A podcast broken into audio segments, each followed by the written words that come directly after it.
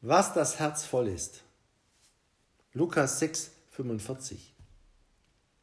Wenn wir vorgeben, Evangelium zu predigen und die Hörer immer nur Gesetz verstehen, liegt das dann nur an ihnen?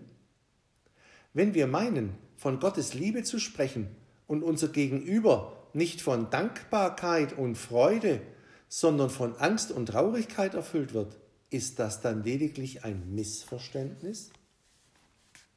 Warum nur reden wir so viel vom Negativen, wenn es um die erfreuliche Nachricht geht? Wir, wir, wie kommen wir eigentlich dazu, das Licht anhand der Finsternis und das Leben mittels des Todes zu verkündigen? Weshalb beklagen wir andauernd die Zustände der Welt, anstatt die des Reiches Gottes zu preisen? Wieso sprechen wir mehr vom Unglauben und der Sünde als von der Befreiung durch Christus und dem Leben mit ihm? Lässt sich denn der Glaube an Christus wirklich nicht mit positiven Worten und Gedanken darstellen?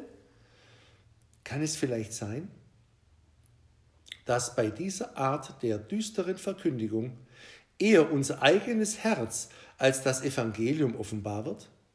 Denn was das Herz voll ist, das geht der Mund über. Und was der Mund übergeht, das muss das Herz voll sein.